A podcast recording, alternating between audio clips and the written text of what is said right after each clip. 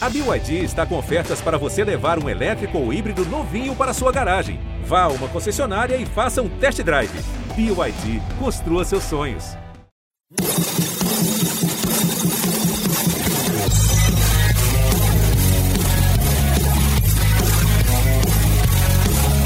Se pegar, acabou. Partiu, bateu, acabou! Acabou! Acabou!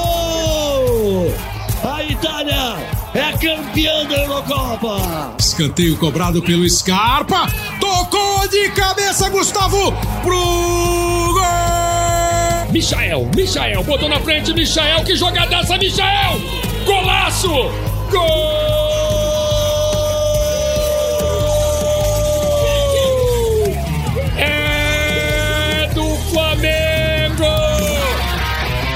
Salve, salve! Estamos chegando com mais uma edição do podcast A Mesa, a Mesa Redonda do GE.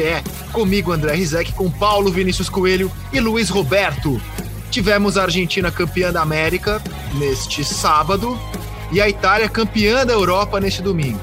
E a sensação que temos aqui é de que o futebol europeu, que fez a final da Copa do Mundo de 2006, dois países europeus, a final da Copa do Mundo de 2010, dois países europeus, foi campeão do mundo em 14, derrotando um sul-americano na final, e voltou a ter uma final exclusivamente europeia em 18, segue dominante do planeta por aquilo que vimos na Euro e na Copa América. O melhor do mundo vai sair do Maracanã, não vai sair de Wembley.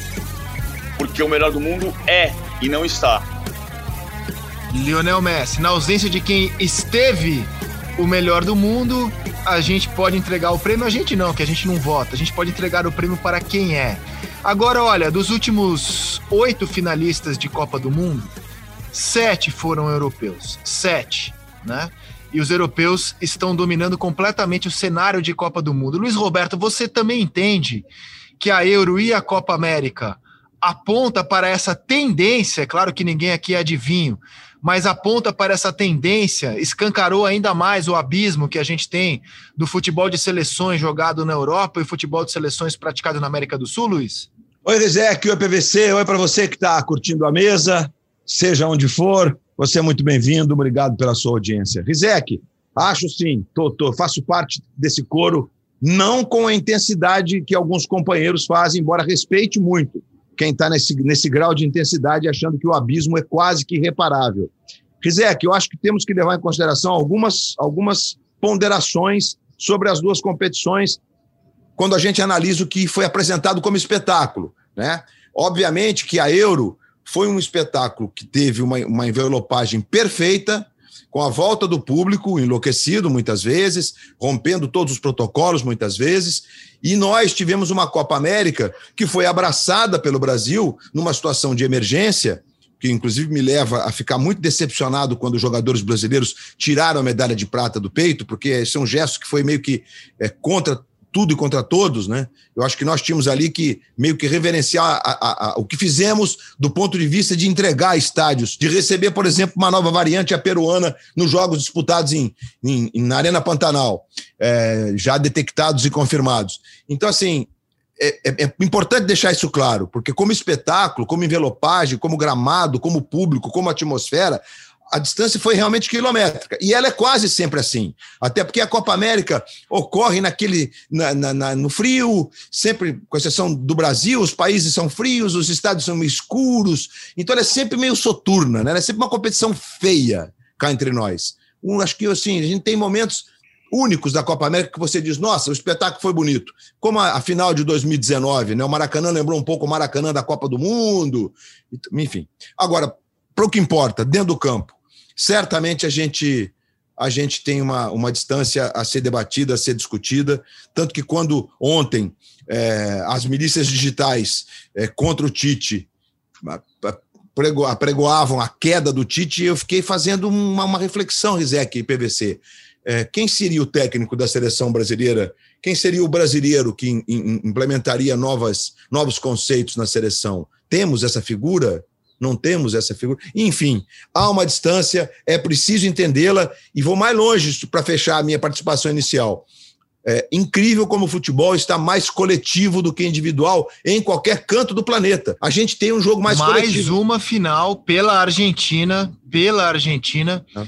Que o Messi sente um caminhão nas costas, Luiz. Desculpa Sente. te interromper, mas é que Não, o que a gente viu sente. sábado, a gente viu também na Copa América de 16 e em menor escala também na final da Copa do Mundo de 14 Sim. no Brasil. E na, é claro, não, nas duas finais contra o Chile, inclusive, né? Ele sen- sentiu o golpe. E, contra, e na, ainda na final da Copa do Mundo, é, foi incrível, porque ele se recuperou durante o jogo e na prorrogação ele teve uma bola para decidir. A bola passou a dois dedos da trave, né? Na mesma trave do que o Guts fez o gol. É, então ele poderia ter decidido a Copa do Mundo ali, né? Porque o Higuaín foi com 15 minutos. Se ele faz o gol, o jogo ganharia outra configuração, né? Então, assim, é, é, acho que pode mesmo sair o melhor do mundo do Maracanã e não da Euro, porque não há, uma, não há um grande personagem individual é, na temporada. Talvez o Kevin De Bruyne seja o jogador que tenha mais movido o time em torno dele. Ou Donnarumma pela Euro. Né? Pela Euro. Ou o Donnarumma pela Euro, da é. Pois é, para você ver, PVC, um goleiro, né? Mas Exatamente. mesmo o Donnarumma, é ele surge como o melhor jogador da Euro, assim, meio que em cima da hora, assim, né? Não foi aquele voto que você, todo mundo dizia, ah, vai. Eu acho que ele foi o jogador mais decisivo da Euro, mas até a final olhava-se muito para o Sterling, né? É, e é incrível, é, assim incrível que você tenha a Itália, a Itália vencendo por um time que ataca e sendo campeã por- pelos seus defensores. Gol do Bonucci e defesas do, do, do Donnarumma. É incrível. Mas para a assim, Itália acho- poder atacar, ela tinha que ter a solidez defensiva que ela teve, né? E de fato Sim, o Donnarumma claro. foi muito decisivo nessa Euro. O. Donnarumma, é, assim, ele só não é o melhor goleiro do mundo hoje porque tem o Neuer. E o Black tem, tudo bem, você tem também é um É, goleiraço. o? Black, é um goleiraço, então não dá pra dizer Mas ele assim, vai ser o melhor, é- né, PVC? Ele vai ser o melhor. Ele vai ser o melhor. A gente sabe disso desde que ele apareceu e ele deu uma demonstração disso na decisão da Euro. Acho que tem- a- a questão da Copa do Mundo é muito clara, assim, mas o abismo entre futebol de clubes e de seleções é muito maior entre os clubes do que entre as seleções. Claro. Apesar do fracasso sul-americano nas últimas quatro Copas do Mundo. Ah, acho que esse abismo ele se agravou por uma questão cultural. Eu vivo dizendo, se o maior déficit do Brasil é educação, é evidente que esse déficit também se, se espelha no futebol, que passou a ser muito mais científico, muito mais estudo do que era nos anos 60 e 70. É. Então a gente sofre com isso. A, a Inglaterra não ganhou a Eurocopa, mas a Inglaterra virou o grande polo cultural do futebol do planeta. Você discute futebol em alto nível, você discute mudanças, você pratica essas mudanças no futebol de clubes no- durante 12 meses na Europa. E isso naturalmente se espelha. Agora, o, o- o abismo de clubes é muito maior, Muito eles maior. contratam jogadores de todos os cantos do planeta. Claro. Acho que a diferença de Copa América e Eurocopa passa por alguns fatores. Por exemplo, isso eu conversei com gente de comissões técnicas aqui durante, durante a Copa América. A marcação na, na, na, na Europa, ela é pura por zona. Ela é zona pura. É, é diferente do que era nos anos 70 e 80. Na América do Sul, ainda se encaixa muito a marcação. Você faz uma zona no encaixe e faz as perseguições curtas. Então a marcação na América do Sul é mais agressiva. Quando você diz aqui, ah, a Copa América teve a final com 30, 41 faltas em 90 minutos e na Europa foram 40, 31 faltas em 120, não é só porque os jogadores são mais desleais, é porque a marcação agride mais. O outro ponto é que os gramados atrapalham muito na América do Sul. É, aquilo que é- você na América do Sul precisa domar a bola. E na, e na, na Europa você domina a bola. Você dom, domina e toca. Domina e toca e o jogo é muito mais rápido. PVC, Então é muito mais falando bonito. português bem claro, é, se a gente tivesse. Eu, eu, eu não, não acho que Brasil e Argentina tenha sido o jogo horroroso que, todo que algumas pessoas estão Eu falando também, na tô com comparação, na com comparação com, a final da Euro. Se a gente tivesse Brasil e Argentina disputado no gramado de Wembley, com o Wembley lotado, com a transmissão da UEFA, com aquelas câmeras maravilhosas, o nosso sentimento seria de que foi um jogo muito legal. Né? É que o cenário da Copa América, infelizmente, atrapalha. Gramados, Tudo. é, tudo, tudo, né? o Tudo. E a transmissão é muito ruim, a transmissão é Exato. muito ruim. Mas Então- tem um ponto que Mas, ó, é, tocar, Rizek, cara. ó, tem um ponto só fazendo- que... Diga, diga. Não, diga, só queria fazer um parênteses sobre a transmissão. A transmissão é muito ruim mesmo, é muito ruim mesmo, sem dúvida nenhuma, do ponto de vista da comparação. Só que essa semana fizemos um estudo com alguns colegas que trabalham em televisão, muitos deles aqui do, do- do- dos canais Globo, né? É, é, tentando entender o porquê. Né? Por quê? Existem explicações financeiras. A UEFA faz uma transmissão, é, não vou ficar falando de expressões técnicas de equipamentos, especialmente de lente de câmera, que custam, é, essas transmissões, elas custam uma fortuna. A câmera, até a Comebol colocou a tal da câmera Spider em alguns jogos, inclusive na final. Aquela câmera na Eurocopa custa 150 mil reais por jogo. As 38 câmeras distribuídas nos jogos da Eurocopa, com quase metade delas num plano de corte colocadas no chão, todo o plano de corte de reação de técnico, jogador, câmera invertida, essas câmeras estavam no chão.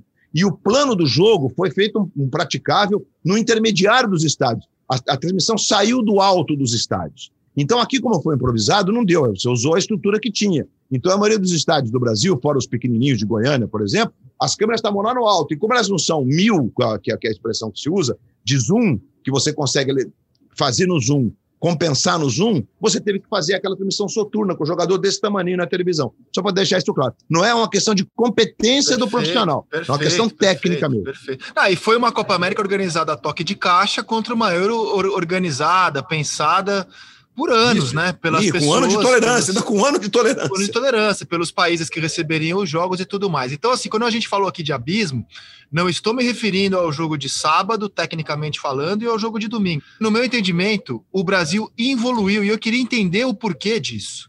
Quando terminou a Copa América de 19, Brasil campeão em cima do Peru, verdade que com cenário muito melhor, gramados melhores, público no estádio, né? Tudo isso dá um outro visual, um outro astral para a competição. Mas o Brasil sem o Neymar em 19 nos passou uma ideia, uma imagem mais animadora do que o Brasil nessa Copa América atual. E o mais incrível é que o Neymar jogou para caramba. O Neymar fez uma Copa América na qual ele jogou pra caramba. Eu nunca vi o Neymar fazer uma competição com a seleção brasileira do começo ao fim, inclusive a final, porque o Neymar jogou bem a final. Jogou bem a final, concordo com você. Na qual ele tenha sido tão bom jogador. Então eu queria entender por que o Brasil, em 19, nos deixou uma imagem mais animadora e o Brasil com o Neymar, e não é culpa do Neymar, evidentemente. É, você discorda, PVC? Eu, eu vejo eu o Brasil evoluindo, diga. Não, assim, eu, eu cumpri em todos os estádios daqueles jogos. Se a gente saiu de Brasil 0, Venezuela 0 da Fonte Nova, foi uma, opção, uma impressão absurda. Em Brasil e no péssimo gramado da Arena do Grêmio, que o Messi reclamou e que o Tite reclamou, aquele Brasil 0, Paraguai 0 nas quartas de final, que foi para os pênaltis. A única emoção do jogo era o Betão, o cinegrafista, quando o Alisson saiu fazendo a defesa e o Betão falava assim: Eita, que goleiro bonito do cara! era muito engraçado. Eita, goleiro bonito da porra! E é mesmo, né? E é mesmo. Aí o Brasil, o Brasil fez um jogo. É, o Brasil fez um jogo ruim contra a Bolívia no Morumbi. O Brasil fez um jogo péssimo contra a Venezuela na Fonte Nova. O Brasil fez um bom jogo contra o Peru no bom gramado de Itaquera, aquele 5 a 0 Depois o Brasil foi para o 0 a 0 contra o Paraguai. E aí ele fez um jogo fortíssimo contra a Argentina, fortíssimo. Foi o melhor jogo da Copa. Aquele foi o melhor jogo da temporada, mal. PVC. Aquele foi o melhor jogo Exatamente. da temporada no futebol mundial. Aí a final também disseram... foi muito bem contra o Peru. Foi bem, mas correu risco. O lance do pênalti, que não foi pênalti, o Thiago Silva colocou risco na, na, na, reta de chegada. E muita gente entrou na final dizendo que o Brasil tinha jogado mal contra a Argentina, coisa que eu discordo. Também discordo. Se tivesse jogado mal, não ganhava aquele jogo. Claro. Se, se tivesse jogado mal, não ganhava aquele jogo. Agora, foi uma a impressão que deixou daquela Copa da América de 2019 foi de um time que cresceu no decorrer da competição. E a impressão desta Copa América foi de um time que desceu no decorrer da competição. O que talvez tenha acontecido pela quantidade de testes e de mudanças que o Tite fez na fase de grupos. Você foi perdendo, desperdiçando, despedaçando o time um pouco, e ele chegou na, na reta de chegada sem o mesmo conjunto. O que de fato, assim, o Brasil me parece uma seleção forte Agora, é uma seleção que faz muita coisa certa, tem repertório tático, mas não tem tempero. É, eu, eu, eu, eu, acho que você foi impecável aqui na lembrando dos fatos, né? Eu não tinha essa memória dos jogos modorrentos lá. Você falando me reavivou a memória, mas eu lembro da minha sensação quando acabou a Copa América, olhando para o final da competição, apesar desse começo ruim, de, de ficar animado com a seleção brasileira. É, mas é, acho que o jogo Principalmente da Argentina... pelo jogo do Mineirão contra a Argentina, Isso, e, Argentina. e, a final contra o Peru. Eu, eu falei, caramba, e eu lembro, eu conversei com o Tite dias depois da, da final, e lembro da minha animação de conversar com o Tite, de ouvir o Tite todo empolgado, que tinha achado um time, que tinha achado no Everton Cebolinha um 12 segundo jogador. A gente tinha notícias boas. Assim, eu lembro que a gente estava mais, eu pelo menos estava mais animado do que fiquei depois dessa Copa América. Desculpa, Luiz. Não, era, era exatamente sobre o jogo do Mineirão. Porque, é, independentemente do que aconteceu, e a gente teve é, na Copa América de 89, o PVC vai se lembrar. Eu também acompanhei aqueles jogos é, é Brasil afora. A gente veio para o Rio, para o quadrangular final, é, com uma expectativa baixa, porque o Brasil tinha jogado mal. Tinha sido terrível o jogo da Fonte Nova, né? Depois o Brasil foi para o Recife, onde foi abraçado pela torcida. E aí chega na fase final, o Brasil faz apresentações de gala no Maracanã. Você vê como a impressão que fica, ninguém vai se lembrar daquele início, que os estádios horrorosos, os gramados péssimos, pastos, porque depois você vem para o Maracanã, né? Foi um quadrangular, não eram jogos diretos, eliminatórios, e fica aquela impressão. Então, acho que 2019 tem muito disso, né? Os dois últimos jogos, eles foram, primeiro, bons espetáculos né, bem envelopados, bem entregues, com uma atmosfera, o que mexe com o emocional de qualquer um, gente. Você vai fazer uma palestra para duas pessoas, ou uma palestra no virtual, é de um jeito o teu comportamento emocional. Quando você se depara com um auditório com 500 pessoas, você tem o, o teu corpo reage diferente. Isso vale para qualquer esporte. Então tem muito disso mesmo. Agora, eu acho que a discussão que o PVC trouxe há pouco sobre a questão, é, inclusive que envolve diretamente o, o jeito de marcar, e como a gente tem a velocidade do jogo, isso está nos causando, do ponto de vista visual, essa, essa aflição de que estamos distantes. Mas por isso que eu, disse no começo que eu não sou daqueles que, que entendem que a distância é, é um abismo. Eu não acho. Eu acho que Brasil e Argentina vão fazer sempre bons jogos contra qualquer time do mundo. Agora, estamos restritos aos dois. Esse, é, sabe? E agora mais ainda. Acho que a geração eh, da Colômbia, que foi muito bem nas duas últimas Copas, do ponto de vista do jogo jogado mesmo, né, no Brasil e também na Rússia, ela não tem mais. Ela está ela, ela tá em decadência e não tem substitutos à altura. Então a gente vai se deparar com Brasil e Argentina tentando fazer frente a um cenário europeu que não, não é mais esse cenário restrito à Alemanha, à Itália e à Alemanha e à Itália. Outros entraram, como Espanha, França, Inglaterra. E... Nós temos um cenário, Bélgica, cenário muito mais forte. E não é só no futebol, viu, PVC? Outros esportes também no, na Europa, no voleibol, que não, não serve como muita comparação para o futebol, mas há 20 anos você tinha dois europeus brigando por título. Agora você tem oito. É assim que funciona a vida. Até porque é, é a questão do conhecimento. Então, você tem. É, eu, eu vivo dando o exemplo da Albânia em 2016. No ano e meio anterior à, à Eurocopa de 2016, a Albânia ganhou de Portugal e ganhou da França. E a final da Euro foi França e Portugal.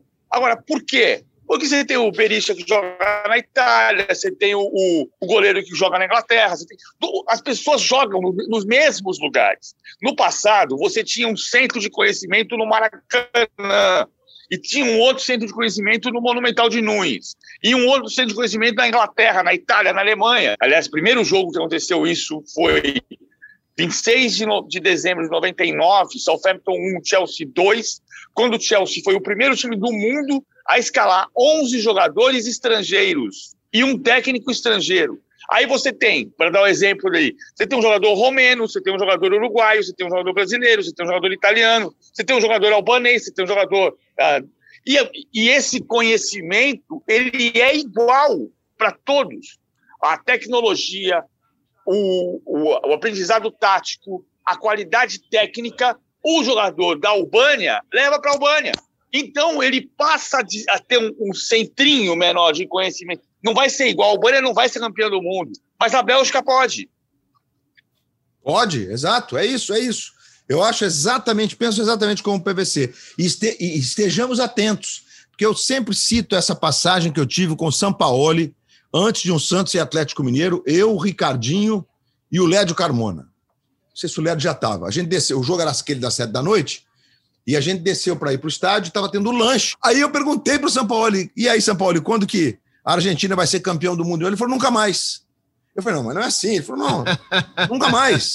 A distância é muito grande, nossos métodos estão ultrapassados. Acho que ele pensou só estamos... quando eu assumi. E como eu não vou assumir é, bom, nunca é, mais. É. não, novo... e ele foi. E ele tinha sido, né? Logo, tinha sido Exato. logo ali, né? E com aquela loucura que foi, né? Um frenesi, né? De troca time a cada jogo. É, e aí a gente ficou discutindo, e ele, exatamente em cima da tese defendida pelo PVC, que é uma tese que ela se sustenta em vários, em vários pontos não só entre nós jornalistas, mas entre, especialmente técnicos, jogadores que hoje estão em, em transição, né, que estão aí eh, caminhando para se transformarem em, em técnicos ou dirigentes, porque é o que está acontecendo. E temos um outro esporte nos últimos 20 anos, e com esse intercâmbio mega.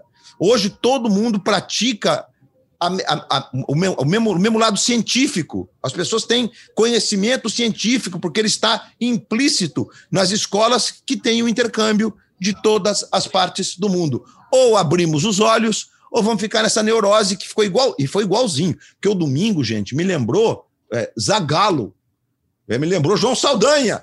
É, perde a da Argentina, pronto, troca tudo, fulano é amarelão, é a mesma discussão. Nós, público, não mudamos. O Tite era uma unanimidade quando ele assumiu a seleção brasileira e eu, sinceramente, até hoje não, não consigo enxergar um técnico brasileiro, brasileiro melhor do que o Tite. Agora eu queria voltar para uma questão da, da Euro, porque assim, muitos treinadores justificam que é muito difícil dar padrão de jogo às seleções, elas se encontram pouco, é, você não tem muito tempo de treinamento, esse é um problema comum no mundo, mas de vez em sempre a gente tem exemplos para desmentir, porque essa é a realidade do futebol de seleção e os técnicos têm que saber trabalhar dentro dela. Quando eu vejo o futebol que a Itália mostrou na Euro, é, o futebol que a Dinamarca mostrou na Euro, por exemplo, o futebol que a Áustria mostrou na Euro, estou falando de seleções em diferentes escalas, que estão longe de ter 11 craques, 11 talentos absurdos para colocar em campo. Até a Itália, campeã da Euro, ela está enormemente é, distante das melhores gerações que a Itália já teve. No entanto, essa é uma das seleções italianas que joga o melhor futebol que eu já vi. Porque ela tem uma ideia de jogo, ela tem um trabalho, é um time delicioso de ver jogar. O futebol da Itália é melhor do que a geração italiana, que é uma geração boa, nota 6,5, 7 7,5 no máximo, e jogando futebol nota 8, 8,5. Então, quando a gente olha para nossa geração, e aí eu acho que tem um paralelo interessante com a Itália, porque a gente também está distante de ter é, uma das melhores gerações da história do futebol brasileiro. Aliás, muito distante. Muito distante. Mas daria para ter um futebol melhor, coletivamente falando. É óbvio que daria, é óbvio que daria. Se o Tite acha que não dá, aí temos um problema. Imagino que o próprio Tite saiba que dá para ter um jogo coletivo, só que esse jogo coletivo não apareceu na Copa América, gente. A Copa América mostrou um Brasil sofrendo na semifinal contra o Peru, muito além da conta. Foi um jogo horrível da seleção brasileira, no meu entendimento, e uma final decepcionante, sábado contra a Argentina, é, em, em que a gente se igualou. O Brasil esteve no mesmo patamar de uma seleção argentina que no cenário internacional também considero fraca. Fala, PVC. O, o Brasil entrou num jogo, num jogo picado. E, e a Argentina quis picar o jogo. É, ontem o Arrigo Sacchi escreveu, adoro ler o Arrigo Sacchi na Gazeta pelo Esporte, e o Arrigo Sacchi falou, falava sobre o futebol italiano. Eu acho que essa comparação é muito boa. A Itália não, não, não teve. A, a Itália, primeiro assim, quando a gente fala o futebol italiano hoje ataca e não era assim, o Prandelli fazia a Itália jogar. Aí a Itália tomou uma decisão absolutamente estúpida de contratar um cara chamado Giampiero Ventura, que era uma aventura, com perdão do trocadilho, que foi o cara que levou a Itália para a derrocada. A Itália antes, é engraçado, na fase de grupos de 2010, que ela não conseguiu ganhar do Paraguai e da Nova Zelândia. Do Paraguai, ela, ela empatou com a Eslováquia também, mas ela empatou com o Paraguai. Em 2014, ela foi eliminada da, da, na fase de grupos, porque no grupo da morte, ela não conseguiu ganhar do Uruguai e da Costa Rica. Mas ela ganhou da Inglaterra. Então, assim, o problema da Itália muitas vezes é com os sul-americanos. E o Sacchi escreve ontem, citando a arte da guerra, que a Itália é um futebol de tática e não de estratégia. Aí ele cita a, a frase do, do, do, do autor da arte da guerra, que diz: a tática sem estratégia é um ruído antes da derrota. E a seleção brasileira é um pouco isso. O, o Tite tem toda a tática, todo o repertório tático. A seleção varia, joga defende no 4-4-2, ataca no 3-2-5, varia para 4-3-3, tem uma variedade de repertório tático enorme. Aí você sai do jogo e o Di Maria diz assim: não, nós tínhamos, definimos a estratégia de lançar a bola para mim, jogar comigo do lado direito, porque sabíamos que o Brasil tem um lateral esquerdo bom, mas pero que dorme um pouco, dorme um pouco. E o Lodge dormiu, cochilou. E o gol saiu na estratégia da Argentina. Então, por isso que eu digo assim: o Brasil tem um time com muita coisa certa. mas falta o detalhe, falta a, a alegria, que é o que o, o Mantini passou a Eurocopa inteira dizendo. Temos de nos divertir, vamos jogar nos divertindo. A seleção brasileira não nos divertiu. E só é, acho que não é o Lodge não foi o único que vacilou no gol, né? Porque não, a, claro que liberdade. Eu- com que o Depou teve para fazer o lançamento, Claro. inacreditável, né? Mas é a estratégia, a estratégia era essa.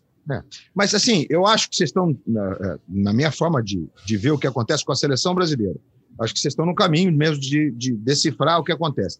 A minha ponderação, que eu não consigo nem me responder, é: muitas vezes, quando você tem propostas claras de jogo, como que acontece com a seleção brasileira, aliás, acontece, de modo geral, nos nossos times, menos do que na Europa, mas já acontece nos nossos times, né? Essas variações. É, e a gente passou a discuti-las de uma forma mais intensa nos últimos anos, que acho que chegou no ápice. Quando eu digo no ápice, eu não estou me referindo a nós três aqui.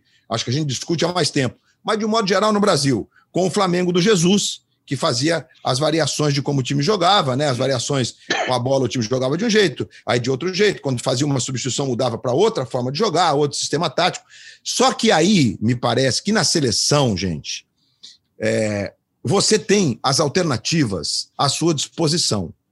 Para você implementar uma filosofia de jogo, variações táticas, você tem que ter características. Esses caras têm que entenderem as características que você quer implementar. E essa química, ela não, ela não se dá só com a ideia de jogo. O que o PVC disse há pouco sobre a história da Itália, o que o Chiellini fez como vamos nos divertir durante a, a Euro, foi impressionante. Parecia que ele queria passar essa informação para o público.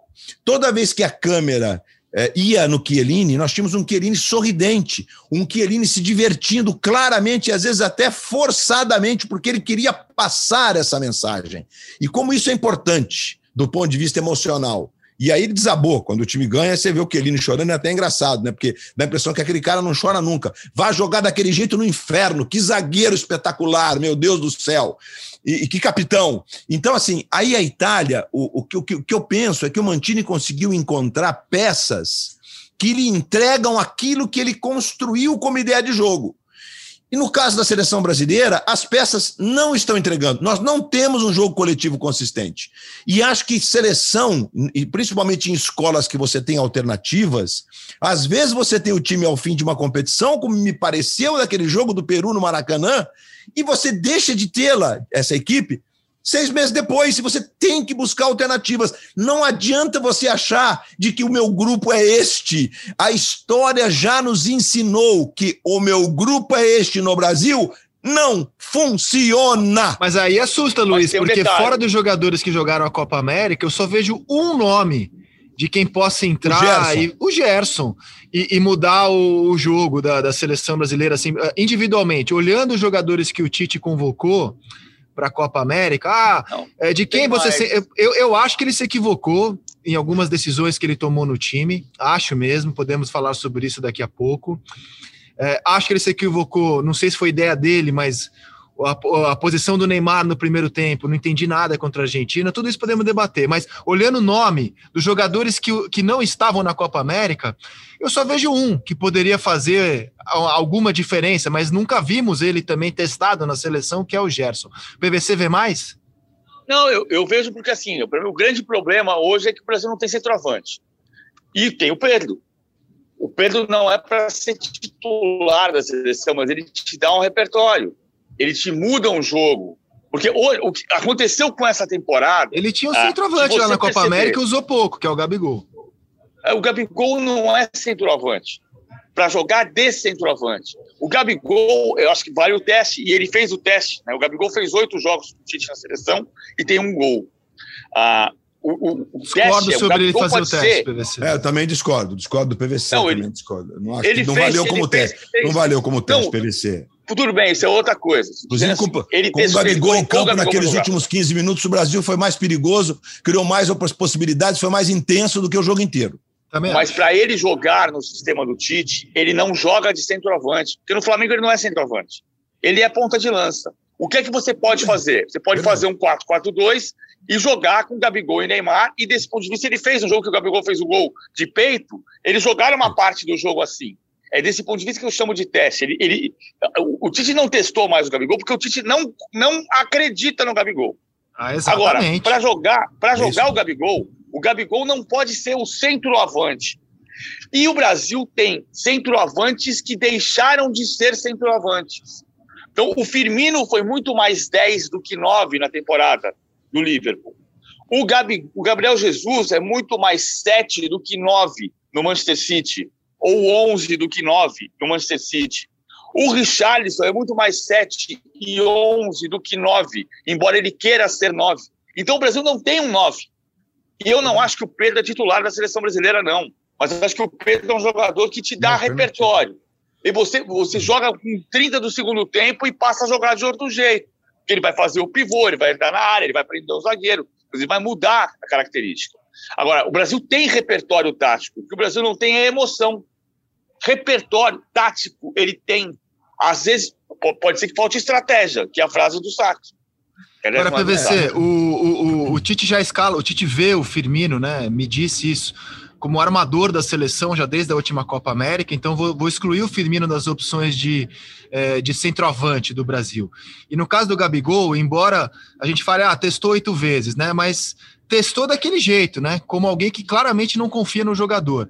Colocou para jogar como titular contra o Equador nas eliminatórias, no Beira Rio. O, o Gabriel perdeu gols, é verdade, perdeu gols. E aí foi o único jogador sacado para o jogo contra o Paraguai. É, nessa Copa América, ele foi titular num jogo em que o Tite usou muitos reservas. E, e claramente o Tite não deu a confiança ao Gabigol que ele dá, por exemplo, ao Gabriel Jesus. Depois de uma Copa em que o Gabriel Jesus não foi bem, ele dá uma confiança, dá sequência para o Gabriel Jesus. O Gabigol não. Ele é, se vira nos 15, amigo. E, e- e no jogo contra a Argentina, concordo com o Luiz, acho que você também concordou. Quando o Gabriel entrou, melhorou o time. Sim, melhorou o time. melhorou. É, isso É, é, o que eu digo do teste é aquilo que eu falei. É o jogo. Qual foi o jogo? Fala, Luiz, eu vou achar o jogo que ele fez o, o gol de peito. E aí, assim, o Gabigol tem nível para ser o 9 do Brasil? Não sei. Ele não, ele não tem uma sequência, como é que eu vou saber? Eu- Então, só mas o- o só Rizek- vendo para saber responder O isso. Rizek, isso que o PVC disse sobre Neymar e Gabigol num 4-4-2, talvez com, com, com as beiradas, com jogadores mais criativos, como faz o Flamengo quando joga o Arrascaeta e, e Everton Ribeiro, porque nós também não temos o 10 Exato. clássico no futebol brasileiro, é uma alternativa tática que a gente não viu ser experimentada. Porque eu insisto, eu acho que o Brasil tem, como disse o PVC, fica claro para mim, nuances táticas, mas a execução não está legal. E por uma questão de material humano mesmo. Eu acho que você pode arriscar, o Brasil deveria arriscar para encontrar outras figuras, já que se você não tem um 9 como você disse que é o Pedro, eu acho que ele seria uma alternativa. Acho que ele deveria mesmo estar no grupo, porque ele é um 9 que te dá mais aquela coisa da área mesmo, o pivô, o cara de costas que é preciso e que tem habilidade para tocar, para abrir os espaços, para tabelar de tabela curta e tudo mais. Mas não temos na nossa execução. Aí fica. É, o, Gabriel Jesus está na ponta direita e o Neymar hoje está por dentro. Aí joga o Cebolinha. E sabe, e, não está entregando. Aí você vê, claro, a nuance está clara, a nuance tática está aí, o time vai recompor. Aí fo- forma uma linha de quatro, sobra. Ah, mas aí, eh, não, tá aquele, não tem o encantamento. Né? E aí você me diz, ah, mas é, é, será então que não temos jogador? Sim, mas eu acho que o coletivo você arrisca com jogadores intermediários, que é o que acontece com a seleção italiana. A Itália sempre teve um cara, dessa vez não tem, o cara é o goleiro. Não tem o cara, não tem um Del Piero. Né? Não tem, que você fala, nossa, esse aqui é um talento. Você precisar, apertou, joga a bola nele, ele é capaz de driblar dois caras e fazer o gol da classificação. Né? É, como aconteceu, aliás, com o Alessandro Del Piero, é, no, no título mundial da Itália. Então, assim, é, eu acho que o, o, taticamente está claro de que o Brasil tem organização tática, tem ideia tática, mas eu acho que os jogadores não estão executando com o encantamento que a gente pode ter, mesmo com jogadores intermediários. Olha aqui. E, e essa, isso me deixa aflito, porque eu, eu acho que o Tite devia ter essa alternativa. Essa alternativa num 4-4-2 mais duro, com Neymar e, e Gabigol jogando os dois de atacante e bagunçando o coreto mesmo. Olha, vocês se entendam. Ah, mas aí nós não temos um criador, porque o Tite gosta muito de alguém que venha por dentro, e, né? Como ele fez com o Neymar na Copa América, que seja mais talentoso. E só tem o Neymar, só temos o Neymar, na, na verdade, acima da média, né? E o Gabigol, que tem um encantamento e tudo. É, aí eu não entendi, aí eu não entendi. No primeiro tempo contra a Argentina, o Neymar fez uma Copa América super boa, cara. Pô, como é, como é bom poder elogiar uma competição do Neymar do começo ao fim. Ele foi o grande jogador do Brasil na Copa América, jogando com mais liberdade. E aí, no primeiro tempo contra a Argentina, é, eu vi o Neymar ser o jogador mais avançado do Brasil, não entendi nada. Mas, mas era aí... na marcação, José. Era na marcação. Ah, mesmo só. assim, não entendi não. nada. O Neymar sumiu no primeiro tempo. E aí você perdeu a virtude que ele teve é, ao longo da Copa América é de vir de com a bola de trás. concordo com o PVC, é falta de estratégia. Porque você tem que prever essa possibilidade que vai ocorrer com o Neymar. E a alternativa escolhida para o Neymar tentar entrar no jogo no primeiro tempo foi errada. Ele não entrou no foi jogo. errada. Não, mas, mas, vamos lá. Só, só, e, quando você, e quando você coloca o Gabriel, você, você conserta isso, que você dá essa chance do Neymar voltar para fazer a função na qual ele arrebentou na Copa América. Não, vamos fazer só, só partir da informação e chegar nessa questão do Neymar, que eu penso um pouquinho diferente do que foi o Neymar no jogo da Argentina. O, o, o Gabigol, nesse período de junho para cá, ele, ele foi titular contra o Equador nas eliminatórias, contra o Peru na Copa América e contra o Equador na, na Copa América. Foi titular em três jogos. Jogou um desses 75... jogos, time reserva. Nos outros jogos, ele, foi, então, ele jogou 75 minutos contra o Equador, 10 minutos contra o Paraguai, pela eliminatória.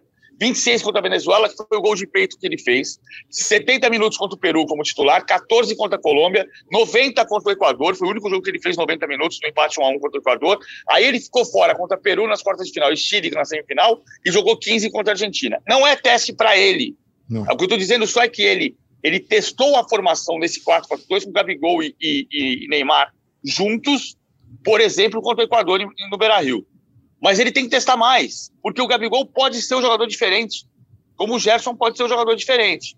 Tem, exige teste, sem dúvida. O que eu entendi só do Neymar no jogo contra a Argentina foi: o Neymar não jogou de centroavante. Só que na recomposição, o Richarlison trabalhava para o Neymar. Quando você, quando você recuperava a bola, o centroavante era o Richarlison. O ponto esquerdo era o Lodge e o Neymar estava solto por trás. Na, quando perdia a bola, para o Neymar não precisar marcar, o Neymar voltava por dentro, o Richarlison voltava pela esquerda para marcar a subida do Montiel, para marcar a subida da Argentina. Ah, agora, ele não conseguiu ter a circulação que ele teve em outros jogos, por causa, pode ser pela questão da, da, da, que o Tite escolheu, mas muito em função de como a Argentina marcou. O Depou fez uma partida monstruosa, o Paredes Melhor conhece, você tira o espaço, tira o espaço dele, ele não circula. É como o, Messi. O, por que, que o Messi tem dificuldade de jogar contra o Brasil em jogos de competição? O Brasil não marca o Messi individual, o Brasil marca o Messi por zona, embora tenha aquele acompanhamento, uh, a perseguição curta que eu falei agora há pouco. Mas o Messi não acha o espaço, na maior parte das vezes que o Messi enfrentou o Brasil em jogos oficiais. Eu acho que foi a questão da tática, tanto que no segundo tempo melhorou. O, o, o Neymar é, recuou um pouquinho, passou a jogar com um pouco mais de liberdade e, e, melhorou. Foi o melhor jogador do, do Brasil, né, no segundo tempo. Aliás, assim, a boa notícia para mim dessa Copa América é o Neymar. Né, assim, caramba, temos um jogador que pode levar o Brasil a algo mais. E só para finalizar o, o, o Gabigol, é, eu sei que é complicado comparar um atleta que atua na América do Sul com outros que atuam no futebol de um nível superior. Por outro lado, o Gabriel Jesus não fez uma boa temporada no City, infelizmente. Nos principais jogos do City, o Gabriel Jesus não foi uma opção confiável para o Guardiola. O Firmino não vem de duas temporadas do seu melhor no Liverpool, não vem. É, e o Gabriel tá jogando o melhor dele. É um jogador que tá decidindo, tudo bem, no futebol de nível técnico inferior, mas é um jogador que tá com confiança, que tá decidindo, que tá fazendo coisas diferentes. Então, enfim, acho que deveria olhar para ele com um pouco mais de carinho. E, e um jogador que, sinceramente, não me acrescentou nada nessa Copa América foi o Fred, hein?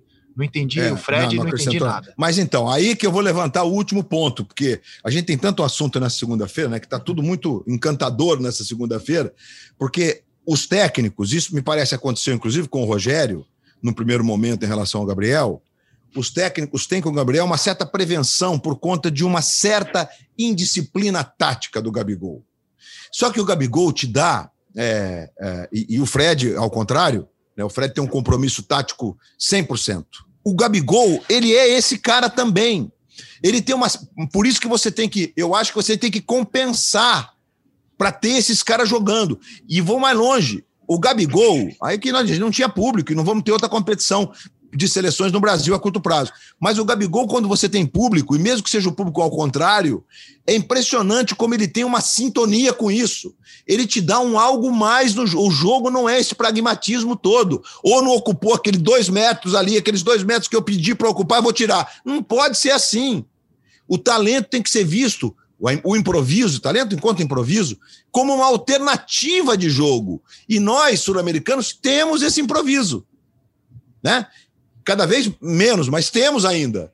Então, acho que o Tite tem, na minha opinião, esse compromisso de arrumar um time que dê às nossas figuras tecnicamente mais bem dotadas as condições de, se não cumprirem taticamente o que eu precisava de recompor, esse recompor me irrita, mas me irrita, porque o recompor é mais importante do que o drible que meteu o gol do título, entendeu?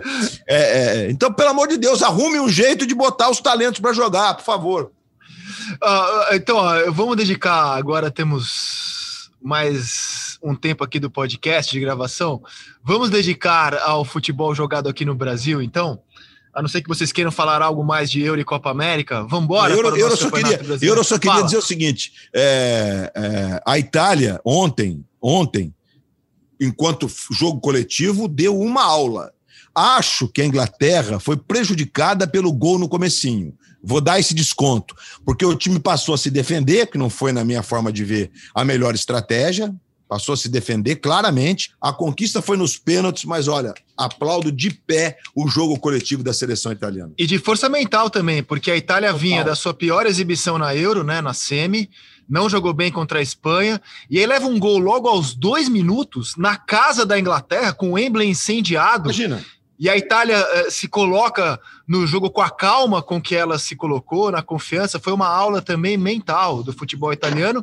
E PVC, uh, as escolhas do treinador inglês uh, nos pênaltis, eu acho que merecem também um debate, né? Porque ele colocou dois garotos aos 14 minutos do segundo tempo para bater pênalti. E a última cobrança, a quinta cobrança decisiva, ficou nos pés de um atleta, o Saka, que havia entrado eh, já no tempo regulamentar, ele não entrou para bater pênalti. Mas, eh, segundo tweetou hoje o Mauro César Pereira, eu estou me baseando na informação dele, o Saka nunca tinha batido um pênalti na vida e foi eleito para bater a quinta cobrança. Fora do ar, debatemos aqui, o Romário também não era batedor, mas o Romário pediu para bater em 94 e era o Romário. Então hoje o treinador inglês está muito questionado pelas escolhas na cobrança de pênalti, que é algo absolutamente raro, né? Ver um treinador eh, cornetado pela disputa de pênalti, PVC. É, eu não acho que seja o problema o Saka ter batido pênalti, porque se ele botou o Saka para bater pênalti, porque ele estava batendo no treino. Embora o Romário, em 94, na véspera da final da Copa, não bateu nenhum pênalti. Estava todo mundo cobrando pênalti, o Romário não bateu nenhum pênalti. E era o Romário, né? Não se compara com nada, né? Era o Romário, né? Sim, ele bateu no peito, falou: me dá aqui que eu vou bater. Bateu até mal e fez o gol. A bola tocou na trave e foi para dentro do gol. Mas ele não tinha cobrado.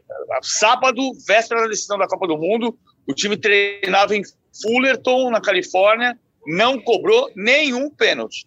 E depois foi cobrar o, o pênalti decisivo. Ah, o pênalti acontece se bateu melhor. Tem, tem um outro ponto, né? Começou a decisão por pênaltis. Tem Donnarumma num gol e Pickford no outro. Você confia em quem? É. No, no Dida, quer dizer, no Donnarumma. É, Donnarumma. Treinado pelo Dida, que teve a mesma reação que o Dida no Mundial de Clubes de 2000, né? Depois da última cobrança. Com a diferença de que é, essa o Donnarumma defendeu e, e o Dida e não. O Dida, e o Dida ganhou a decisão de Champions League nos pênaltis, que era Dida e Buffon. Sim. Né? Sim. Em 2003, Old Trafford, o Milan foi campeão da Champions nos pênaltis, só que o Júnior estava naquele time. E, e o, Dida, o Dida foi a, a mesma fleuma, mesmo, o mesmo tom. O Dida foi preparador de goleiros também do Donnarumma, né? Eu acho que ao longo da semana a gente pode ter jogadores ingleses falando, técnico falando, e a gente pode voltar ao tema quando tivermos mais informações. De toda forma, eu acho uma informação muito curiosa, que o Saka nunca tinha batido um pênalti na vida dele. Treino é treino, jogo é jogo.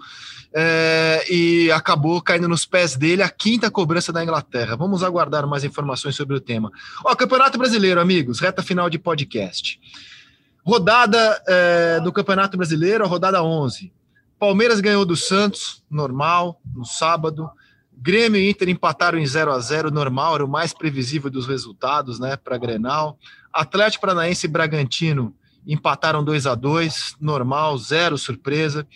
São Paulo, apesar dos muitos desfalques, derrotou o Bahia, mas não dá para dizer que seja algo anormal. Segunda vitória seguida. O Atlético Mineiro derrotou o América 1 a 0 normal. Fluminense ganhou do esporte, normal. Empate entre Juventude e Atlético Goianiense, normal. Flamengo derrotar a Chape, normal. Empate Cuiabá e Ceará, normal. E o Fortaleza ganhar do Corinthians, também normal. Tudo normal no campo. Como acho também normalíssimo Renato Gaúcho, novo técnico do Flamengo, Luiz. O fim de semana cheio de normalidades no futebol brasileiro. Ah, cheio de normalidades, as duas boas notícias para Libertadores. Eu acho que, não só para Libertadores, no caso do Palmeiras, eu acho que é a afirmação de um novo jeito de jogar, né? O, o, o jeito que o Palmeiras está jogando aí, com, com as escolhas feitas pelo Abel, com novos nomes e com a chegada do Dudu. O Abel continua sendo a melhor ideia de treinador que nós temos. Claro, ele tem o melhor elenco disparado do futebol brasileiro, hein? Aliás, isso aqui não estou dizendo agora que o Palmeiras disparou na liderança, não. Estou dizendo isso faz um tempão. Nada se compara ao elenco do Palmeiras. Pela uniformidade e pela qualidade. Né? Palmeiras tem um elenco que é uniforme, você substitui um pelo outro e os caras conseguem fazer a mesma função com a, a mesma qualidade. É incrível. É realmente um elenco é, é, do Palmeiras que merece todo o nosso aplauso e pela forma como ele foi reconstruído ao longo desses anos dominantes do Palmeiras. O Palmeiras é dominante no futebol brasileiro, queiram ou não, e é o grande time, é o, na grande força. A outra boa notícia foi o Luca, né? O Fluminense está sem centroavante para jogar a Libertadores. O Luca fez os dois gols da vitória, tem entrado bem desde o Fla-Flu e vai ser o cara escalado pelo Roger Machado é, no Fluminense para esse jogo da Libertadores. É, Renato Gaúcho, é, Rizek, de repente Léo Moura, Maicon estarão aí se aportando na Gávea para reforçar o Flamengo. Enfim, o Renato tem. É, eu achei que você não, não, não achou muito positiva essa troca, Rogério. Não, não, eu acho, não eu, eu acho, acho positiva a troca, sim, pelo, pelo, pelo aspecto é, é, do entendimento. Você vai se lembrar, Rizek, que eu disse numa seleção que faltava o Rogério tomar chope garotinho no Baixo Gávea o Rogério não entendeu o espírito do Rio de Janeiro. Ele não entendeu de como a banda toca no Rio de Janeiro. Cada lugar a banda toca de um jeito. Você não vai mudar a banda. Você tem que se adequar à banda. Isso vale para quando você vai jogar fora do Brasil, para quando você está de turista. Não adianta ser de turista para a Arábia Saudita e achar que você está num país democrático. Né? Não adianta. Você corre o risco de ser preso a qualquer momento não voltar nunca mais. Então, assim, é, o Renato tem esse espírito. É, eu tenho um respeito pelo Renato desde o começo desde o grande trabalho no Fluminense, vice-campeão da América. Tem aquele comportamento. Agora vamos brincar no brasileiro, quase foi rebaixado.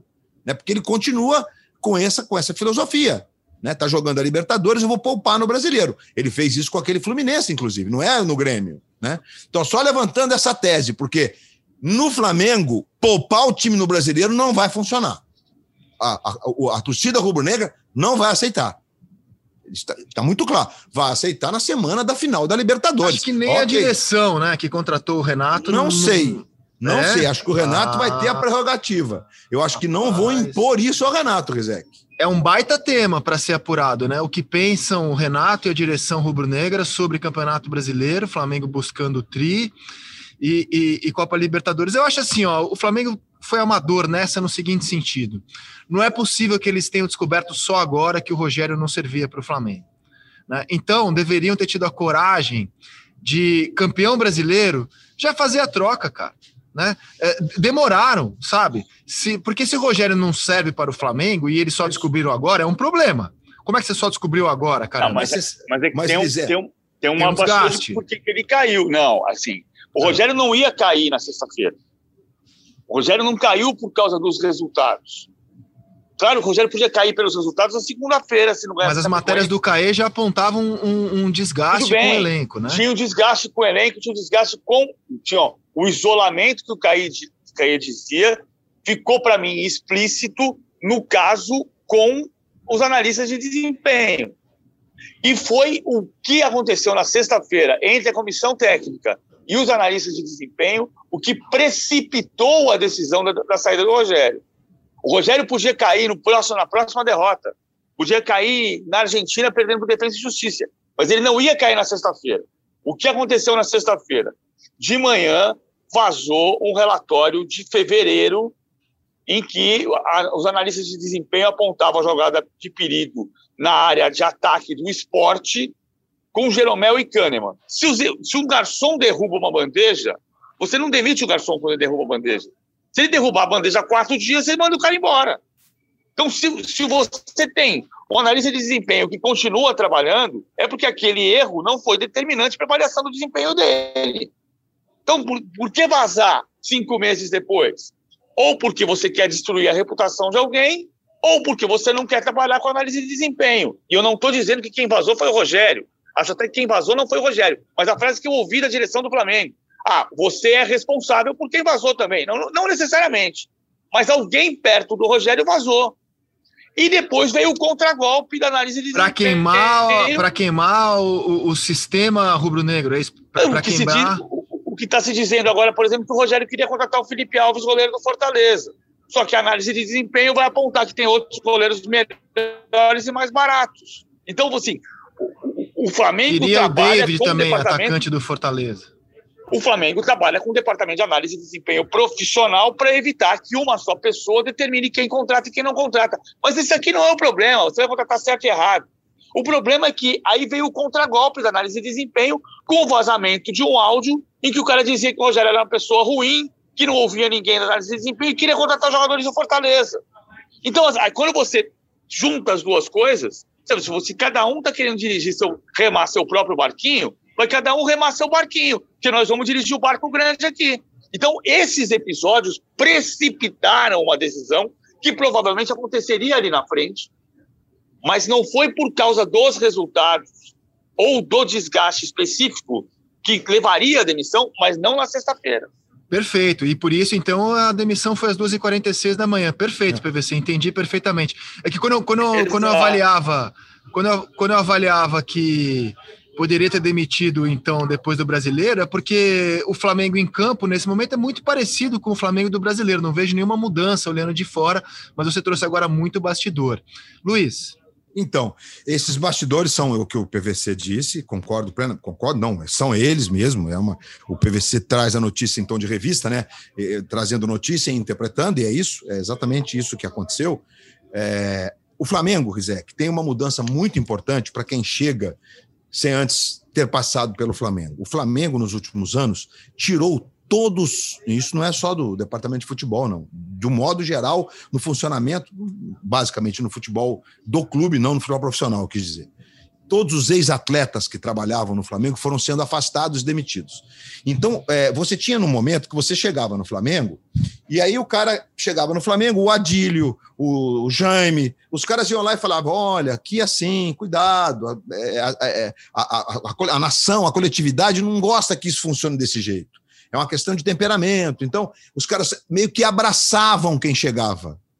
Né? E temos bons exemplos de gente que chegou, foi abraçada, entendeu o processo. Um deles é o Barbieri, que está no Bragantino brilhando e que foi cotado agora. Se não fosse acerto, houvesse acerto com o Renato, o Barbieri era o segundo nome. Ele voltaria, poderia voltar a trabalhar no Flamengo, pela sua forma de trabalhar. E é um cara que entendeu o processo rubro-negro. Né? O Rogério, ele é muito maior, evidentemente, do ponto de vista futebolístico, que o Barbieri falando como análise como técnico. O Rogério foi ídolo do, de, de, um clube grande durante 20 anos. Ele é o cara que mais vezes vestiu a camisa de um clube de futebol no Brasil, mais que o Pelé do Santos. Então você imagina, o cara campeão de tudo, inclusive campeão do mundo com a seleção brasileira. Ah, não jogava, mas estava lá. Como técnico já tem uma carreira vitoriosa Isso. também. Então o cara chega e olha olho no olho de qualquer ídolo, né? Se o cara disser para o Rogério, pô, você não sabe o que é ser ídolo do Flamengo? Sim, mas eu sei o que é ser ídolo. Eu sei o que isso representa. Tanto que ele chega barrando o Gabriel. Ele cria um problema logo com o Gabriel, logo de cara, né? Muito bem, o Gabriel estava voltando de contusão e tal, enfim. Havia uma justificativa para isso. Depois jogou e foi decisivo para o título brasileiro. Né? Sem o Gabigol, o Flamengo não teria sido bicampeão brasileiro. Limpo, claro. O Gabriel, nos jogos em que o Flamengo ganha os pontos que precisava para se manter ali na alça de mira do São Paulo e depois é, é, passar o São Paulo, são jogos decisivos, todos eles. O jogo do Grêmio em Porto Alegre, o jogo do Corinthians, o jogo do Inter, Gabigol, o decisivo, o craque, o melhor em campo, Gabriel Barbosa. E ganha o jogo. Ah, mas o jogo é coletivo. Verdade. O time jogou como vinha jogando.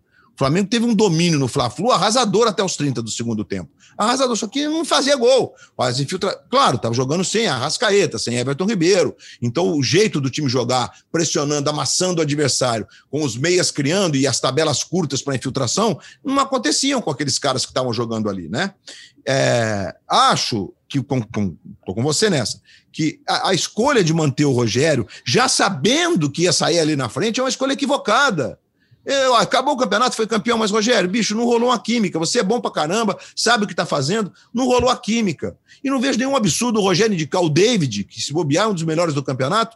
E a questão do goleiro, o Rogério prefere um goleiro com quilometragem.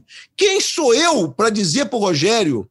Não, não quer, não quer um goleiro com quilometragem. O, o Flamengo quase perdeu o título brasileiro por conta da atuação do Hugo no jogo do Morumbi.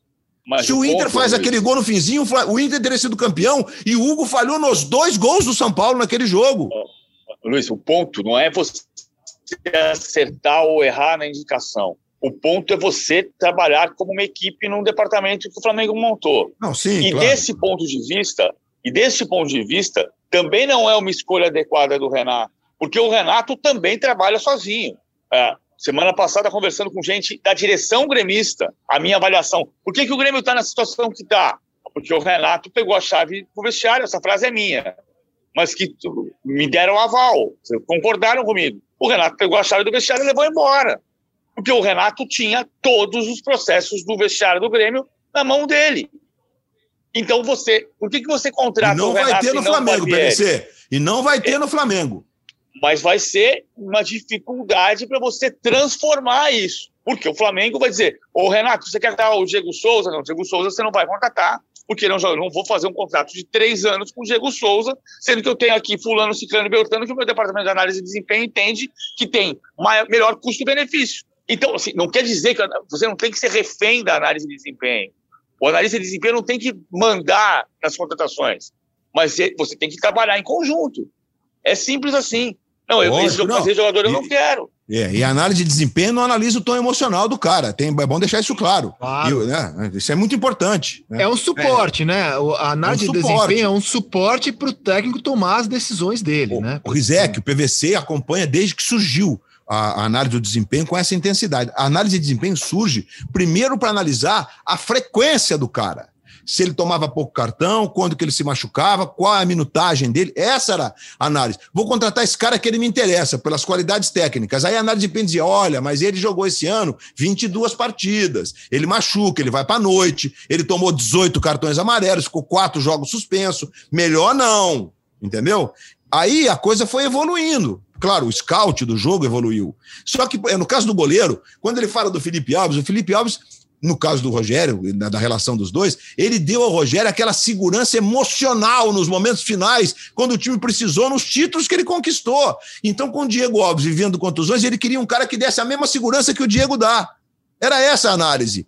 Ah, mas não importa se ele caiu três vezes certo para o canto direito ou duas vezes errado para o canto esquerdo. Pô, né? E, mas a análise de desempenho no áudio ela foi maldosa, porque quis dizer que ele só entendia de jogadores que tinham trabalhado com ele no Fortaleza.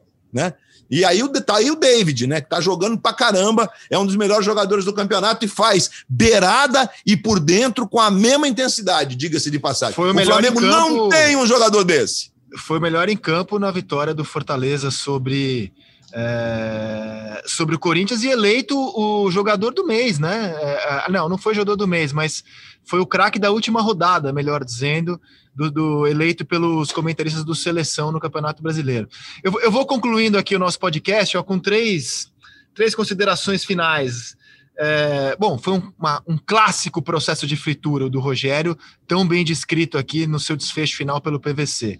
Mas Flamengo e Jesus estão tão cosmicamente ligados que no mesmo dia em que vaza um áudio no Flamengo para detonar o Rogério, vaza um áudio no Benfica do Kruvinovic detonando o Jorge Jesus. Então, assim, eu não sei nem se esses caminhos vão se cruzar até é, o fim da carreira do Jesus novamente, mas eles seguem cosmicamente ligados. A gente imaginava que com essa nova legislação limitando a demissão de treinadores, teríamos um campeonato com maior estabilidade para os técnicos, com 11 rodadas Grêmio já trocou de técnico, Inter já trocou de técnico, Flamengo já trocou de técnico, Cuiabá já trocou de técnico, América já trocou de técnico, é, da demissão do Rogério, podemos criticá-la, mas por fim digo uma coisa: é inegável que Renato no Flamengo vai ser divertido pra caramba. Boa sorte para ele.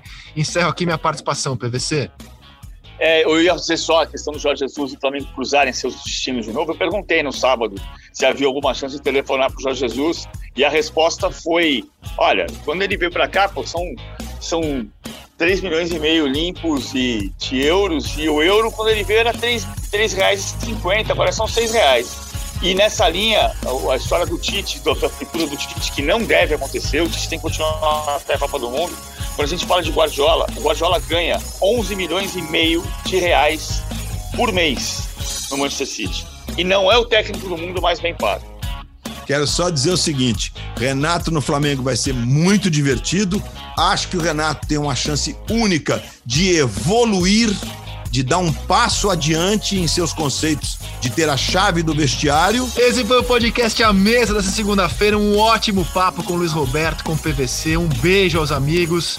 E muito obrigado pela companhia. Estamos de e volta. E não falamos de Djokovic, de NBA. Nós podíamos ficar aqui até amanhã, Rizek. Que domingo, cara. Começou com o Wimbledon, teve Euro, Campeonato Brasileiro, depois a NBA.